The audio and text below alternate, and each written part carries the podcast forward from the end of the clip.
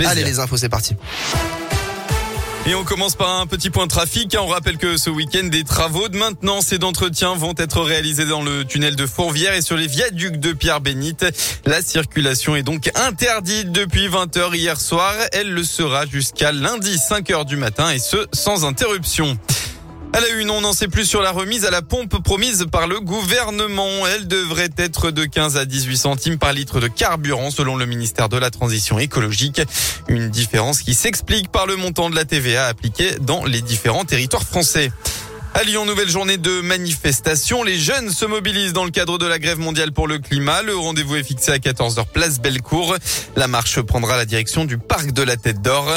À 15h, le GAL, groupe antifasciste Lyon et ses environs, va se mobiliser place des terreaux. Il conteste la procédure de dissolution du GAL lancée par le ministre de l'Intérieur Gérald Darmanin la semaine dernière.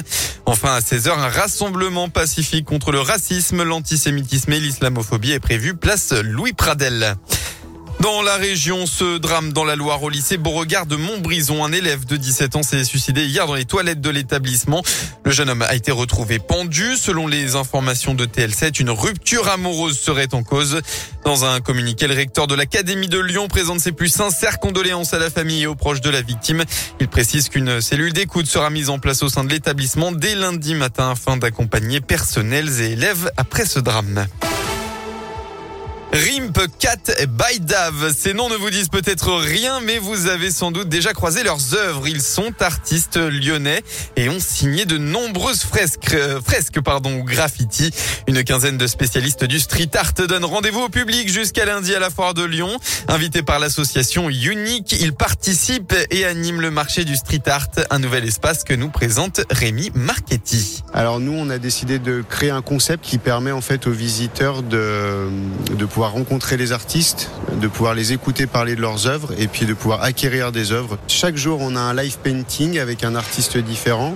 L'idée, c'est d'avoir un regard et une vision assez éclectique de ce que peut devenir le street art quand on le professionnalise.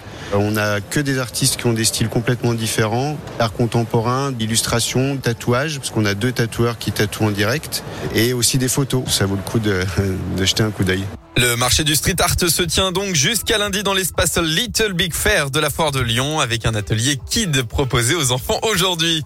Les sports en basket Euroleague hier soir pour l'Asvel qui s'est incliné à domicile contre l'Olympiakos, défaite 80 à 94. Aujourd'hui, on retrouve la Coupe de France. Les quarts de finale se déroulent en Vendée à Trélazé. Eh bien, les Villeurbanais enchaînent directement. Ils affronteront dès ce soir Gravelines Dunkerque. Coup d'envoi à 20h30. Eh bien, enfin en foot, l'équipe de France s'est imposée hier soir dans les toutes dernières minutes du match contre la Côte d'Ivoire. Résultat de 1. Merci beaucoup.